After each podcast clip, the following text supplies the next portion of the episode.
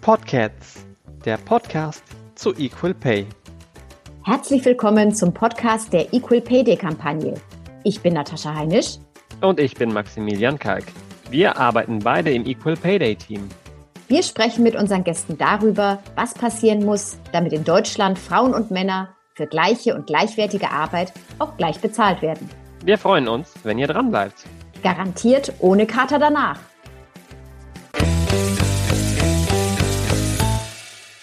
Am Wochenende habe ich einen super tollen Film geschaut.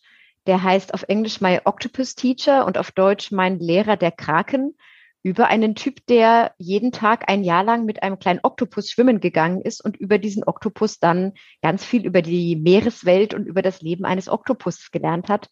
War super süß und auch super toll zu sehen, wie man auch von so einem kleinen, seltsam aussehenden Wesen etwas lernen kann und das Tier einem etwas lehren kann. Ich weiß nicht, wie es bei dir ist, Max. Bist du ein guter Lehrer, jemand, der gerne lernt? Wie schaut es bei dir aus?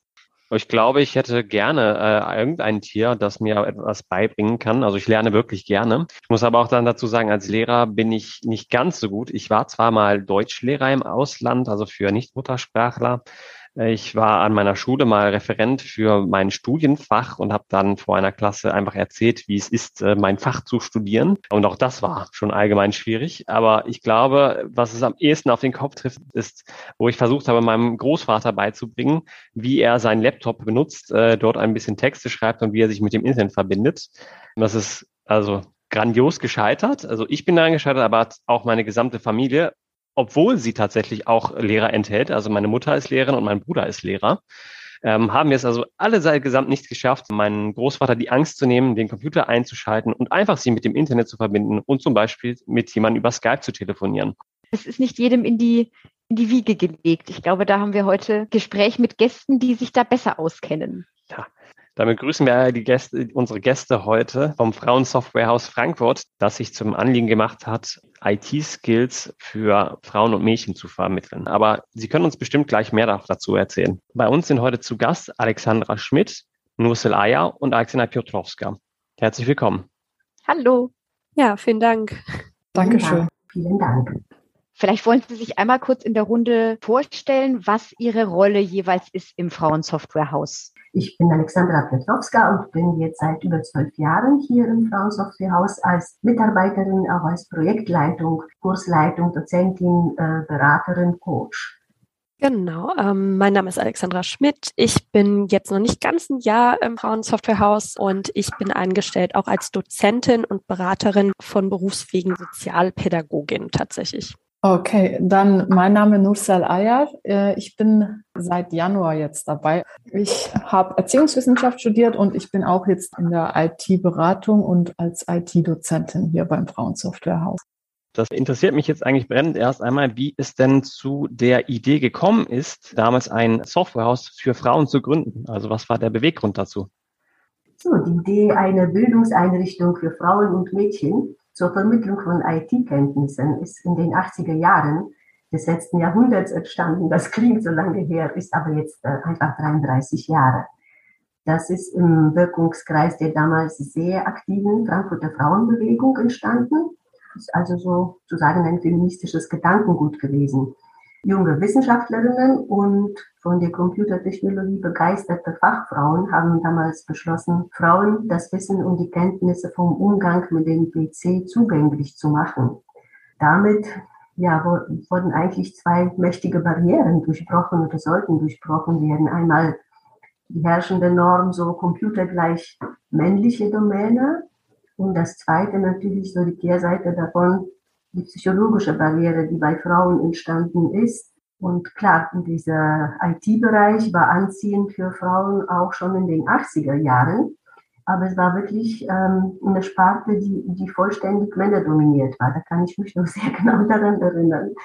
Und das war sowohl in der Wissenschaft als auch ähm, in der beruflichen Praxis. Also es war alles grundsätzlich männlich beherrscht, was das IT, was äh, überhaupt den Umgang mit dem Computer bedeutete. Damit waren natürlich auch alle attraktiven Arbeitsbereiche attraktiv, sowohl thematisch als auch finanziell und auch natürlich von der gesellschaftlichen Anerkennung her Das war alles einfach männlich dominiert, kurz gesagt. Und ich weiß noch von damals, dass eine Frau am Computer so eine Erscheinung war, die hat noch Staunen erweckt. Und es ging darum, das einfach zu verändern. Es ging auch wirklich so wie heute auch darum, gleiche Fachkenntnisse und Anwendungswissen zu vermitteln und gleiche berufliche Chancen für beide Geschlechter zu schaffen. Daher ist auch der Schwerpunkt im Frauensoftwarehaus die Vermittlung von aktuellen IT-Kenntnissen, jetzt auch in Kombination mit individuellem Coaching. Und ja, das ist eigentlich unsere Stärke und der Schwerpunkt äh, jetzt seit vielen Jahren. Und es gibt noch einen wichtigen Punkt. Technik- und Medienkompetenz ermöglichen auch Teilhabe und Mitwirkung an der gesellschaftlichen Entwicklung. Und die Idee ist eben, die Frauen in die Lage zu versetzen, zumindest die Chancen und Risiken der neuen Medien zu beurteilen, weil sie sie nämlich kennen. Und dann auch so die Medienwirksamkeit, Medienwirklichkeit auch mitzugestalten, also sowohl beruflich als auch im eigenen Leben. Da sind wir ja dann schon ein sehr großes Stück weitergekommen seit damals, aber es gibt auch noch viel zu tun. Sie haben viel mhm. wahrscheinlich schon davon angesprochen, aber brauchen wir denn Software, die von Frauen für Frauen gemacht wird? Also wir benutzen jetzt hier keine spezielle Software von Frauen für Frauen. Wir benutzen gängige Software, die im Berufsalltag auch später, aber auch im normalen Alltag von Müttern immer wieder gebraucht wird. Insofern, es braucht keine spezielle Software, aber es braucht wahrscheinlich eine spezielle Lernbegleitung, bei der Ängste auch sichtbar werden dürfen und wo die Frauen untereinander mit Gleichgesinnten Hürden abbauen dürfen. Also ich glaube auch nicht unbedingt, dass es jetzt Word oder Adobe oder sowas speziell für Frauen braucht, aber vielleicht geht es eher darum, die Perspektive von Frauen äh, Sternchen bei der Entwicklung von Software mit einzubeziehen in der Zukunft, damit halt Momente erkannt werden können, in denen es irgendwie von Vorteil sein kann, etwas zuzuschneiden oder ähnliches. Aber wir selbst entwickeln keine Software bei uns, sondern schulen die Frauen darin, eben mit Software umzugehen. Und das ist eben dann letztendlich unser Punkt. Also da hätte ich jetzt eine Nachfrage nochmal dazu. Und zwar sind jetzt so auch Wörter wie Angst und wie so Schwelle irgendwie gefallen, dass es irgendwie also verhindert. Gibt es denn tatsächlich dann auch extra einfach mal Kurse, die irgendwie beschreiben, okay, wir sitzen uns vor dem Computer und das ist also ja eigentlich nur eine Maschine, nichts weiter und man muss keine Angst vor Digitalisierung oder vor der neuen Technologie haben? Oder ist es bei Ihnen dann äh, eher dann doch der Fall, okay, wir setzen uns zusammen hin, wir arbeiten mal ein bisschen was zusammen durch und dann geht sozusagen spielerisch diese Blockade verloren? Also gibt es da wirklich auch so wie nochmal andere Trainings in die Richtung, dass erstmal Angst überhaupt thematisiert werden darf? Es gibt durchaus Frauen, die zu uns kommen und da startet man dann äh, wirklich mit dem, wie schalte ich denn einen Computer ein? Insofern kann man da von Hürden sprechen, dass viele Frauen, die bei uns äh, in die Kurse kommen, eben wirklich noch gar keine Berührungsmomente hatten mit einem klassischen Computer. Vielleicht äh, Erfahrungen mit dem Smartphone, mit mobilen Geräten, aber mit einem klassischen Computer und der Software, die im Berufsalltag angewandt wird, eben nicht. Und da sind Berührungsängste da und wir gehen die Kurse dann wirklich so niedrigschwellig wie möglich an, wenn klar wird, dass Frauen dort Berührungsängste haben. Und was so eine Angst vor der Digitalisierung angeht, ich glaube, die Erfahrung habe ich jetzt bei den Frauen so explizit nicht gemacht, dass sich da jemand fürchtet. Die Frauen, die zu uns kommen, haben ja auch den ersten Schritt schon gemacht. Also sie haben ja schon den Wunsch, sich damit auseinanderzusetzen. Man muss aber auch dazu sagen, also dass unsere Gruppen sehr heterogen sind. Also es gibt Frauen, die Angst haben, aber es gibt auch Frauen, die da sehr mutig sind und selbstsicher sind, aber einfach ihre Kenntnisse noch weiter ausbauen möchten. Also da ist eine breite, sage ich mal, teilnehmende Gruppe, die ähm, sehr unterschiedliche Fähigkeiten, Kompetenzen mitbringt, aber auch definitiv auch Ängste. Also das ist sehr heterogen, muss man auch, glaube ich, dazu sagen, weil das jetzt vielleicht äh, so geklungen hat, dass es jetzt alle Ängste haben. Nein, es gibt auch Frauen, die sind da sehr mutig, sehr ambitioniert, ähm, aber dann gibt es vielleicht andere Baustellen, sage ich mal. Äh, wenn ich mich einfach an meinen, an meinen Schulunterricht zurückerinnere und auch ein bisschen an meine Zeit in der Schule, wie ich vor dem Computer gesessen habe, gesehen habe, was eben der Lehrer machen kann, was man alles lernen kann und dann am Ende gemerkt habe, aber was da rauskommt, merke ich halt ganz oft, dass dieser Unterricht gar nicht so angenehm gestaltet wurde oder gar nicht so ähm, gezeigt werden konnte, aber was man alles äh, mit einem Computer machen kann. Haben Sie denn da einen Ansatz, was Sie sagen könnten, okay, da müsste eigentlich nachgearbeitet werden, damit sich auch Menschen überhaupt angesprochen fühlen, um sich mehr mit dem Thema IT und Software auseinanderzusetzen. Also es ist immer, glaube ich, hilfreich, um sich angesprochen zu fühlen, dass man so ein Stück weit vielleicht sich identifizieren kann mit dem, was da passiert, dass man Vorbilder hat und dass es auf jeden Fall auch Spaß macht und dass man gesehen und gehört wird, auch wenn man jetzt da vor irgendwelchen Displays sitzt und das, sage ich mal, sehr automatisiert klingen oder sich anhören kann. Es sind Menschen da und ähm, das darf nicht vergessen werden. Das finde ich als einen sehr wichtigen Punkt, der leider auch mal schnell vernachlässigt werden kann bei IT-Unterricht.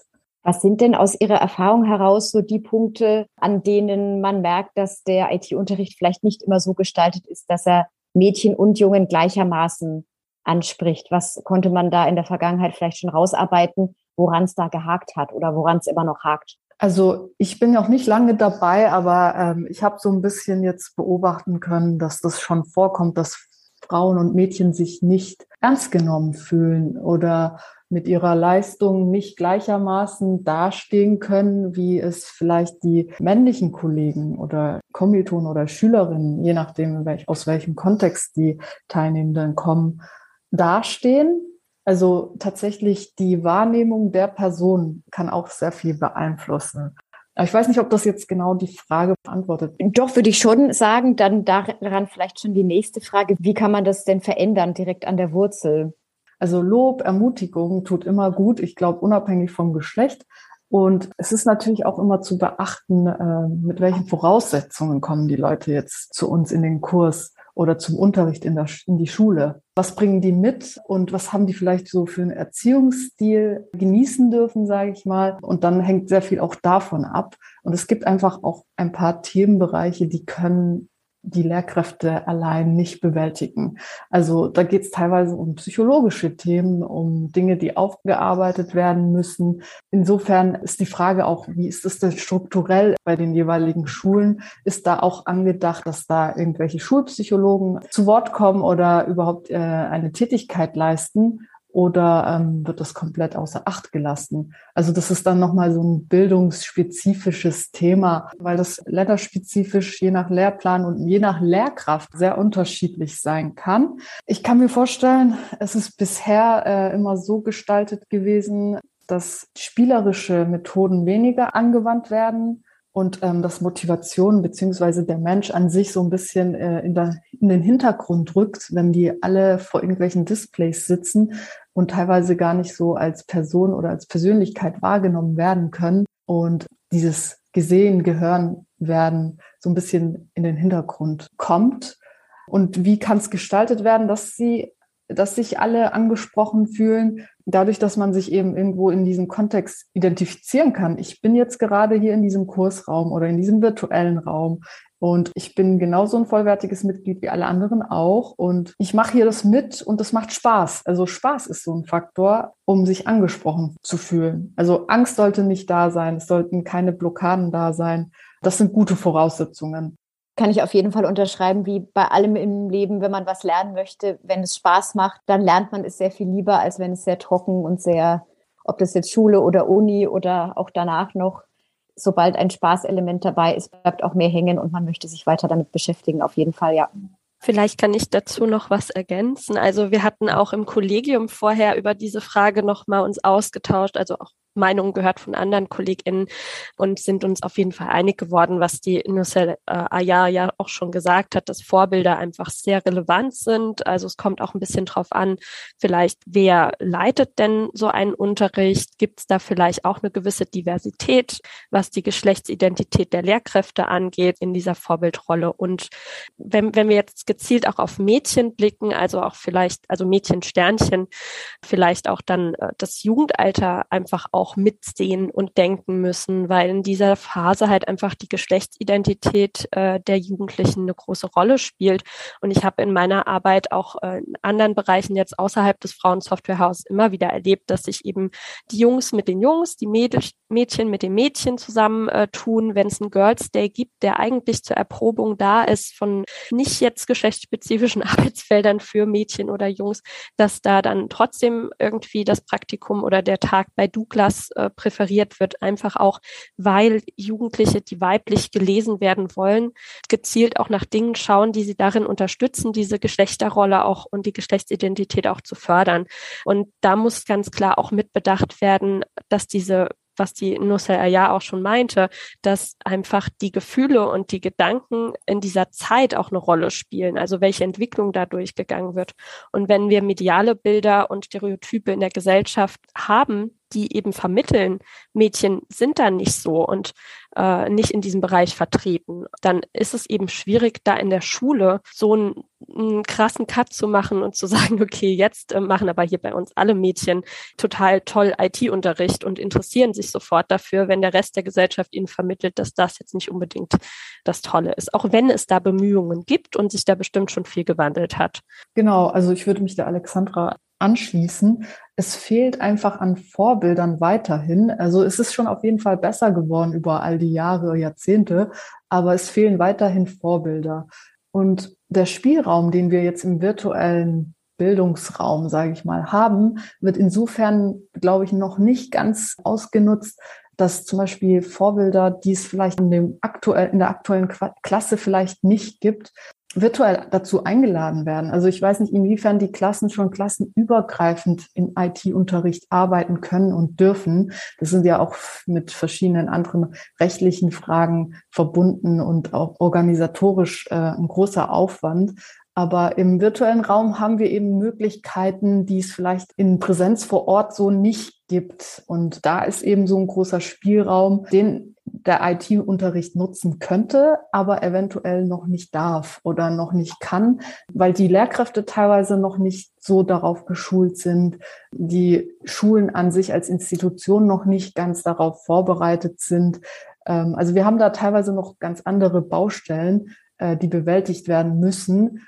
Ja, Sie haben jetzt gerade auch angesprochen, eben, dass sich neue äh, ja, Lernmöglichkeiten ergeben und eben insbesondere im digitalen Raum auch gelernt werden kann. Und Sie geben dann also vor allem äh, digital eben diese Kurse weiter oder wie ist das gelaufen und sind denn da vielleicht auch Kursangebote, die sich auch an ja, andere Teilnehmer richten, also nicht nur an Mädchen und Frauen, sondern eben auch andere Gruppen? Also was äh, mit den Bildungsangeboten auf digitale Weise, ja, wir haben das äh, durch Corona jetzt natürlich auch gemerkt, dass wir da äh, uns anders ausstatten müssen, dass wir da auch natürlich den Frauen die Möglichkeit geben wollen, für ihre berufliche Zukunft das auch zu lernen, weil ähm, wir natürlich Videokonferenzen, was auch immer, Umgang mit Zoom und Jitsi und allen möglichen Dingen natürlich auch schulen wollen, trainieren wollen mit den Frauen, wobei es da auch immer wieder daran scheitert, dass eben nicht alle Frauen entsprechende Geräte äh, zu Hause haben, um daran teilzunehmen. Das heißt, dort müssten wir auch nachsteuern. Ähm, das ist genauso wie mit den Kindern in der Schule. Homeschooling ist, ist super, wenn aber keine Ausstattung da ist, ist schwierig. Tendenziell finde ich die Erfahrung aber total wichtig, mit den Frauen auch im digitalen Raum miteinander umzugehen, äh, zu begegnen. Und viele sind da auch interessiert dran. Es ist aber natürlich wie überall schwieriger, die Lernthemen in der gleichen Zeit umzusetzen, ähm, wie das im realen äh, der Fall ist. Und auch bei uns waren die Corona-Vorgaben von den diversen uns überstehenden Einrichtungen nicht ganz klar, so dass wir auch viel Präsenzunterricht dennoch hatten. Vor allem auch dem geschuldet, dass nicht alle Frauen gleichermaßen ausgestattet sind. Und zum zweiten Teil der Frage, ob wir auch andere Zielgruppen haben. Wir machen teilweise auch äh, Schulungen für andere Vereine oder so ähm, sonstige Bildungseinrichtungen. Und da sind natürlich dann nicht nur Frauensternchen dabei, sondern manchmal tatsächlich auch Männer bei uns im Frauensoftwarehaus. Ja, dann würde ich das einfach nur kurz ergänzen, dass es eben auch Firmenschulungen bei uns gibt. Da kommen natürlich auch Männer mit. Ja, das ist jetzt äh, selbstverständlich einfach, dass dann eine Crew geschult wird und jetzt nicht nur die Frauen eines Betriebes. Bei uns gibt es auch Kurse für Frauen zum Beispiel, die eingewandert sind vor kurzer Zeit und noch nie mit einem Computer gearbeitet haben. Und äh, das sind Kurse, die geben wir seit etwa zwölf Jahren die heißen Internet für Migrantinnen, sind auch in ihrem Konzept ausgezeichnet worden. Und da findet wirklich eine grundsätzliche Vermittlung von Kenntnissen. Ja, und da passieren auch ganz lustige Sachen beim digitalen Unterricht. Jetzt zum Beispiel eine Kollegin, äh, die Excel geschult hat, dann für die Frauen digital nach Hause über Jitsi, die dann bemerkt, dass sie das schwierig erklären kann, wenn die komplette Software auf dem Computer eben auf Arabisch umgeschaltet ist und sie dann den Frauen erstmal erklären muss, wie man jetzt die Sprache so umstellt, dass sie alle auch auf dem gleichen Level sind. Also da gibt's dann manchmal Hürden auch sprachlicher Natur, die, die man am Anfang gar nicht so mitbedenkt.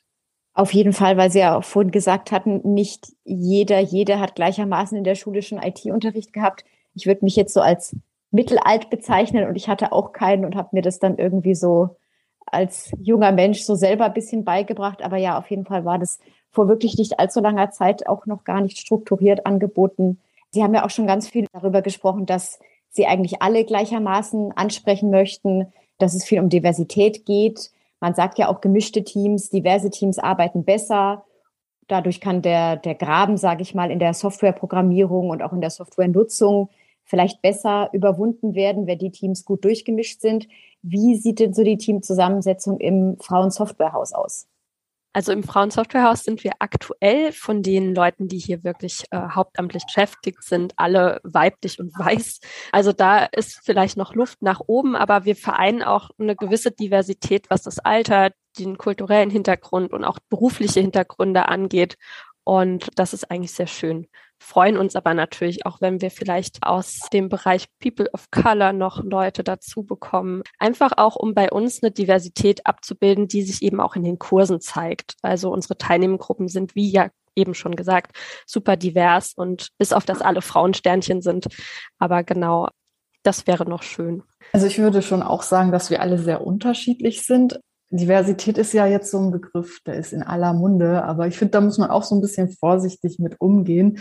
Auf Kosten von was bilden wir jetzt hier eine Diversität ab? Also wir sind jetzt nicht darauf fokussiert, dass am Ende irgendein Plakat haben können, wo wir, sag ich mal, Menschen, die als anders oder divers angesehen werden, so in ein Bild bekommen. Ich denke, bei uns sind alle sehr vielfältig, also alle Teammitglieder sind sehr vielfältig ja, wenn es um Innovationen geht, sind diverse Teams vor allem bei Unternehmen, glaube ich, sehr profitgebend. Aber ich finde, man muss auch immer gucken, auf Kosten von was sind wir jetzt divers. Also Frauen unter sich sind gerne unter sich, es gibt auch andere Gruppen, die sind gerne unter sich und das ist ja auch gut. Es muss beim Lernen auch das Wohlbefinden im Vordergrund stehen. Also insofern finde ich das auch nicht immer wichtig, dass man sagt, um jeden Preis müssen wir jetzt divers sein. Also ich finde, da muss man so, sage ich mal, mit verschiedenen Vor- und Nachteilen erstmal abwägen, bevor man plakativ mit einem diversen Team werben möchte.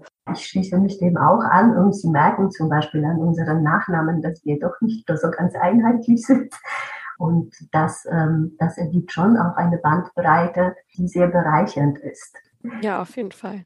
Ja, äh, jetzt haben wir gerade auch so ein bisschen schon über Beruf gesprochen ähm, und da wüsste ich dann ganz gerne dadurch, dass ja diese ähm, Kurse eben nicht nur privat weiterqualifizieren, sondern auch fürs Berufsleben weiterqualifizieren. Ähm, und es ist halt eben ganz oft ja so, es gibt einige Fragen, die Frauen auch früher schon nur gestellt wurden. Also da ist leider das ganz äh, schlimme Wort, nämlich äh, Schwangerschaft ganz oft gefragt, wie Familienplanung abläuft oder ähnliches. Jetzt hat sich der Arbeitsmarkt ein bisschen gewandelt und digitale Skills sind viel wichtiger geworden und werden auch öfters nachgefragt. Haben Sie vielleicht Erfahrungsberichte oder können Sie etwas zu den Absolventinnen sagen oder auch vielleicht auch zu den Dozentinnen sagen, die im Frauensoftwarehaus arbeiten, die Fragen gestellt bekommen, nachdem sie eben diesen Kurs abgelegt haben, die Männern nicht gestellt würden? Auf jeden Fall. Denn ja, es gibt auch sogar Verzeichnisse, wenn man jetzt Vorbereitungen auf Vorstellungsgespräche übt, auch in Rollenspielen, auch äh, einfach in der allgemeinen Reflexion, was ist ein Vorstellungsgespräch und wie bereitet man sich darauf auch sprachlich vor, auch von den strategischen ja, Denkwegen und Aussagen, Argumentationen. Und da kommt auf jeden Fall bei vielen Frauen auch in ihrer Reflexion das Thema Familie. Ja, das Thema Familie, Familiengründung, dann, danach eigentlich der Familiengründung darf gar nicht gefragt werden. Auf ähm, verschiedenen Wegen versuchen dann die Arbeitsplatzanbieter herauszubekommen, gerade bei jungen Frauen, wie ist denn deren Familienplanung? Und das bekommen wir immer wieder zurückgemeldet. Oder auch überhaupt die Frage an Frauen, wie sind denn ihre Kinder versorgt, wenn sie krank werden, wenn sie arbeiten gehen, wie sind ihre Kinder versorgt? Und das wissen wir von den Ehemännern unserer Teilnehmerinnen, dass die eigentlich nie diese Frage gestellt bekommen. Also alles, was familiäre Zusammenhänge angeht, wird immer noch an Frauen ausgerichtet und ausgeübt. Und darauf bereiten wir uns auch vor mit den Teilnehmenden. Und es ist trotzdem die Frage, wie kann man das verändern? Also wenn Frauen pfiffige Antworten darauf haben und hätten, manche sind ja einfach so, dann sagen wir einfach, fragen sie einfach zurück, dass die anderen, die die Frage stellen, mal ins Nachdenken kommen. Ja, das kann ich zu 100 Prozent unterschreiben. Ich glaube, ich wäre sehr dankbar gewesen, wenn ich nach dem Studium oder auch schon davor mal ein Training bekommen hätte. Wie kann ich denn frech auf dumme Fragen oder auf dumme Bemerkungen einfach antworten? Also ich kann mich erinnern, als ich mit der Uni fertig war, eins meiner ersten Bewerbungsgespräche, was die Stelle genau war, weiß ich gar nicht mehr. Ich glaube, es war so eine Art am Empfang, sage ich mal, mit Fremdsprachen, weil ich Fremdsprachen studiert habe. Und damals war ich 25, als ich mich beworben habe. Und dann hat der eine von den zwei Männern, die da bei mir saßen, hat dann gesagt, ja, bei uns gibt es auf jeden Fall auch Weiterentwicklungsmöglichkeiten. Es sei denn, Sie wollen in 20 Jahren immer noch im Empfang sitzen, wenn Sie da nicht mehr so jung und so schön sind. Und ich saß da mit aufgerissenen Augen und habe dumm gelächelt und wusste nicht, was ich sagen soll und habe danach gedacht, oh Gott, da hast du gar nichts zu gesagt und ich war nicht vorbereitet darauf. Das ist ganz wichtig und ich habe den Moment noch oftmals durchgespielt, was ich dem hätte sagen können, aber ich war einfach überfordert in dem Moment, dass mir einer sowas sagt. Ja, ich finde es auch erstaunlich, wie oft das vorkommt. Also ich denke, das ist jetzt ein Beispiel von sehr vielen, die diverse Frauen erzählen können. Also statistisch ist das ja auch nochmal nachgewiesen, dass das Frauen in der Arbeit, jede dritte Frau hat mit irgendwelchen diskriminierenden oder beleidigenden Kommentaren, Anmerkungen zu kämpfen. Und wenn man überlegt, dann ist das schon heftig. Also jeder von uns kennt dann mindestens ein, zwei Leute, die da eine Story dazu erzählen können. Aber wie man damit umgeht, ist eine Sache und wie oft Frauen das noch erleben müssen, ist noch die andere Frage. Also wie oft werden solche Fragen noch gestellt? Wann ändert sich die Wahrnehmung, wann ändert sich die Haltung? Das ist die andere Frage, die wir jetzt generell auch hier raus äh, in die Welt fragen könnten. Und das findet nicht nur, ähm, also dass man sagt, äh, Männer stellen diese Frage. Es kommt auch teilweise auch unter den Frauen oder also gleichgeschlechtlichen vor, dass man da so komische Fragen stellt oder auch sehr diskriminierende. Kurz vor Ende würde ich noch ganz gerne einmal mal wissen, Ihre persönlichen Erfahrungen aus dem Arbeitsalltag. Können Sie denn da einen bestimmten Moment oder einfach eine bestimmte Erfahrung mit uns teilen, die zeigt, dass Sie eine helfende Veränderung für eine Teilnehmerin mit Ihrem Kursangebot geschaffen haben? Also grundsätzlich ist es einfach total schön zu sehen, wenn Frauen am Anfang in den Kurs kommen und haben wirklich fangen wirklich bei Null an ähm, mit Tastatur lernen, erstmal gucken, wie man das Gerät eigentlich einschaltet und werden zunehmend selbstbewusster und äh, bringen dann auch plötzlich Sachen von zu Hause mit und sagen, hey, ähm, ich habe das und das gesehen, wie kann ich das denn nutzen für mich? Oder ich habe eine neue Idee, wie ich jetzt irgendwie eine Excel-Tabelle für mich zu Hause erstelle, ähm, weil ich ein Haushaltsbuch führen will oder was auch immer. Ja, das ist jetzt so sehr klischeehaft, aber trotzdem was, was mir real passiert mit meinen Frauen im Kurs oder auch, dass Frauen merken, oh, der Umgang jetzt mit dem und dem Programm macht mir Spaß und ich suche jetzt gezielt nach beruflichen Möglichkeiten, das auch einzusetzen. Und das sind für mich so die schönsten Momente, wo ich denke, wow, okay, wir haben denen mhm. das näher gebracht und die nutzen das für sich auf ihre ganz individuelle Art und Weise. Bei mir ist es ähnlich. Ich würde sagen, so ein Highlight passiert im Durchschnitt zumindest einmal pro Woche wenn Teilnehmende eben, die zu den Kursen gekommen sind, um sowohl Computerwissen zu erwerben, das ist immer ein Teil unserer Kurse und der andere Teil, das ist Coaching, Bewerbungscoaching, das auch sehr, sehr viele persönliche Anteile äh, beinhaltet. Da ist wirklich eine Stärkung. Die Frauen, Frauen kommen aus der Familienzeit zum Teil und ähm, wissen nicht so ganz genau, wer bin ich denn noch beruflich. Ja, und das einfach wieder zu erarbeiten, der Frau ein Profil zu geben. Sie erarbeitet sich das selbst, ja, einfach über die Methoden, setzt sich mit sich selbst auseinander, mit ihren beruflichen Vergangenheit, aber auch mit ihren Wünschen und Zielen und mit dem, wofür brennt ihr Herz, ja, was sind die Themen, die, die sie interessieren. Und dann auch den Mut gewinnen, wirklich in diese Richtung zu gehen, ja, und zu sagen, ähm, ich bin mir nicht sicher, aber diese Angstschwelle zu überschreiten ausgerüstet, natürlich auch mit einem IT-Wissen, mit einem medialen Wissen, dass, die, dass sie unterstützt. Manche Frauen sagen, ich brauche ja nur ein bisschen Computer, ja. Und am Ende, am Ende der Kurse oder mitten, mittendrin oder auch am Anfang ist schon klar, das ist nicht alles. Das ist ein wichtiger Teil. Und der andere Teil ist, wer bin ich als Person? Wie stelle ich mich auf? Wie, was sind meine Perspektiven, die ich mir erlaube? Die ich mir aber auch gegen, sagen wir, vielleicht ein bisschen verquere Erwartungen von der Familie oder von der Gesellschaft oder meine eigene Angst einfach erwerben kann hier in den Kursen. Das ist immer wunderbar, wenn Frauen dann dorthin gehen, was sie sich erträumt, was sie sich erkämpft, in vieler Arbeit haben und dann auch da landen. Das ist toll. Und zuletzt ist noch bei uns immer die Hoffnung, dass wir auch aus den Kursen heraus selbst weibliche Vorbilder schaffen für die Töchter oder Kinder zu Hause, ähm, dass die Mütter einfach wissen, hier, ich weiß, wie man mit einem PC umgeht und die Kids davon einfach auch was haben. Ich freue mich aber auch, wenn die Teilnehmenden uns was beibringen. Also es kam tatsächlich auch vor, dass ich von der Teilnehmerin was gelernt habe. Insofern sind wir da sehr breit aufgefächert mit unseren Highlights, auch die wir jeden Tag erleben dürfen. Das ist, denke ich, auch ein gutes Stichwort für unsere Abschlussfragen, denn auch da wird es um Highlights gehen. Aber zunächst mal fangen wir an mit den Dingen, die dich ganz so glücklich machen.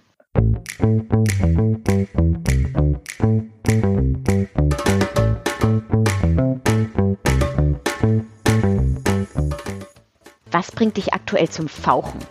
Und was bringt dich zum Schnurren? Beim Thema Equal Pay.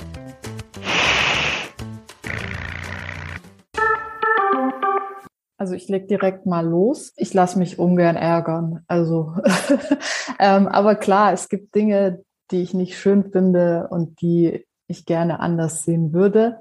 Was mich ärgert, ist halt immer noch die fehlende Transparenz, was Gehalt angeht. Ich wünschte mir da, dass wir uns ein bisschen was von Schweden vielleicht abgucken. Ähm, ja, also aus meiner Arbeit heraus ähm, sehe ich halt ganz viel, wie die, wie die Frauen äh, unter auch unter der Care Gap leiden, was ja einfach mit mit dem Equal Pay auch stark zusammenhängt und das bringt mich wirklich auf die Palme. Also ich lasse mich sehr ärgern. Ich finde auch diese Wut total wichtig für mich. Also die Frauen sind halt oft alleinerziehend, die können sich halt nicht auf die Unterstützung der Väter verlassen und daran scheitern halt ganz oft deren eigene Träume, ihre Wünsche und die Möglichkeit, sich selbst zu stärken. Und das, ja, das macht mich einfach unglaublich sauer. Ja, weil hier ist es so, dass eben das Thema der Transparenz eigentlich, dass das Thema überhaupt existiert, dass man sich damit auseinandersetzen muss, dass das ungleiches Entgelt für, für äh, gleiche Arbeit gibt, je nach dem Geschlecht. Dann, dann noch der Punkt, dass es die Langsamkeit und die Widerständigkeit, auf die das Thema bisher so bei den maßgeblichen gesellschaftlichen Akteuren, wie zum Beispiel den Arbeitgebern, stößt mir ist die Langsamkeit einfach zu groß. Wir stellen uns jetzt nun einmal vor, dass ein Turbo eingeschaltet wird in Bezug auf Equal Pay. Und morgen wachen wir auf und wir sehen, dass sich etwas verändert hat. Was wäre denn das? Was würde Sie glücklich machen? Also ich muss ehrlich sagen, sofort umgesetzt werden könnte eben die gleiche Bezahlung für alle. Die Forderung ist klar, die ist schon lang auf dem Tisch und ich frage mich einfach immer nur, wie lang soll das denn noch dauern? Ja, also ich finde es super, wenn dieses Gebot, das bestehende gesellschaftliche Gebot, nicht über die Gehälter zu sprechen, also das nicht transparent zu machen, wenn das sich aufheben ließe. Also das finde ich ganz toll, weil ich denke, das ist die Grundlage und zugleich als Anstoß dastehen könnte für einen offenen gesellschaftlichen Diskurs zur Entlohnung, aber auch überhaupt zum Wert der Arbeit. Zum Beispiel, wie bewerten wir die Care-Arbeit im Verhältnis zu einer Produktionsarbeit in einem Betrieb? Ja, da gibt es schon Ansätze dafür, aber das finde ich toll, wenn die Diskussion aus der Gesellschaft heraus aufgrund der Kenntnisse der Unterschiede in, den, in der Entlohnung entstehen könnte. Und da geht es nicht um Neid oder die andere darf nicht mehr haben als ich, sondern dann die Diskussion um die Angemessenheit. Und darum, natürlich gibt es Unterschiede, aber wie sind sie begründet und wie groß sind sie und wie, wie ist die Begründung für die riesigen Unterschiede? Ja, und ich fände es schön, wenn einfach gesamtgesellschaftlich mehr Begegnungen stattfinden würden, die frauenfördernd sind, aber nicht nur frauenfördernd, sondern generell Minderheiten fördernd, dass da so die Haltung sich ändert, gesamtgesellschaftlich. Das würde mich ganz glücklich machen. Ich danke erst einmal für das Interview und die Zeit, die Sie sich genommen haben, um ein bisschen über den Alltag im Frauensoftwarehaus und darüber hinaus zu erzählen. Herzlichen Dank an Alexandra Schmidt, Alexandra Piotrowska und Nuselaya. Vielen, vielen Dank. Vielen Dank für das Zuhören und für die Aufmerksamkeit. Hat mich sehr gefreut. Herzlichen Dank auch von mir. Ja, vielen, vielen Dank. Ich bin mir sicher, dass wir viele weitere Fragen zu diesem Thema haben werden. Deswegen bitte ich unsere Zuhörerinnen und Zuhörer, Fragen uns an equalpayday.de per Mail zu schreiben und natürlich uns auf Social Media zu folgen. Ihr findet uns dort mit dem Hashtag EPD. Bis zum nächsten Mal. Passt auf euch auf. Tschüss. Bis bald.